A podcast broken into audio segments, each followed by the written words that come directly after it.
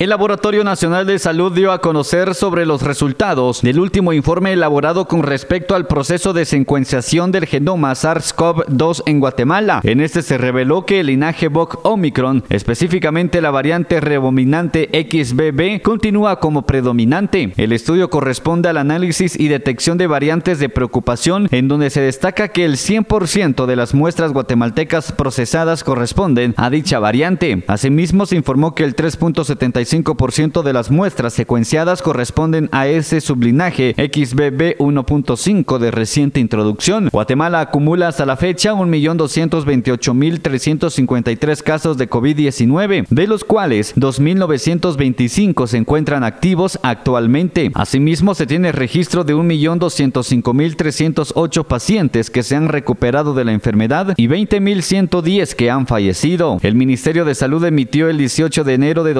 2023 una alerta epidemiológica debido a la identificación de casos positivos de COVID-19 con la variante Omicron sublinaje XBB 1.5. La cartera señaló que el 27 de diciembre de 2022 el Laboratorio Nacional de Salud emitió un informe de secuenciación con datos reveladores sobre este sublinaje. Añadieron que la presencia de la subvariante podría contribuir en el incremento de la incidencia de casos y mayor riesgo de reinfección, como lo ha dado a conocer la Organización Mundial de la Salud. Emisoras Primera en noticias, primera en deportes.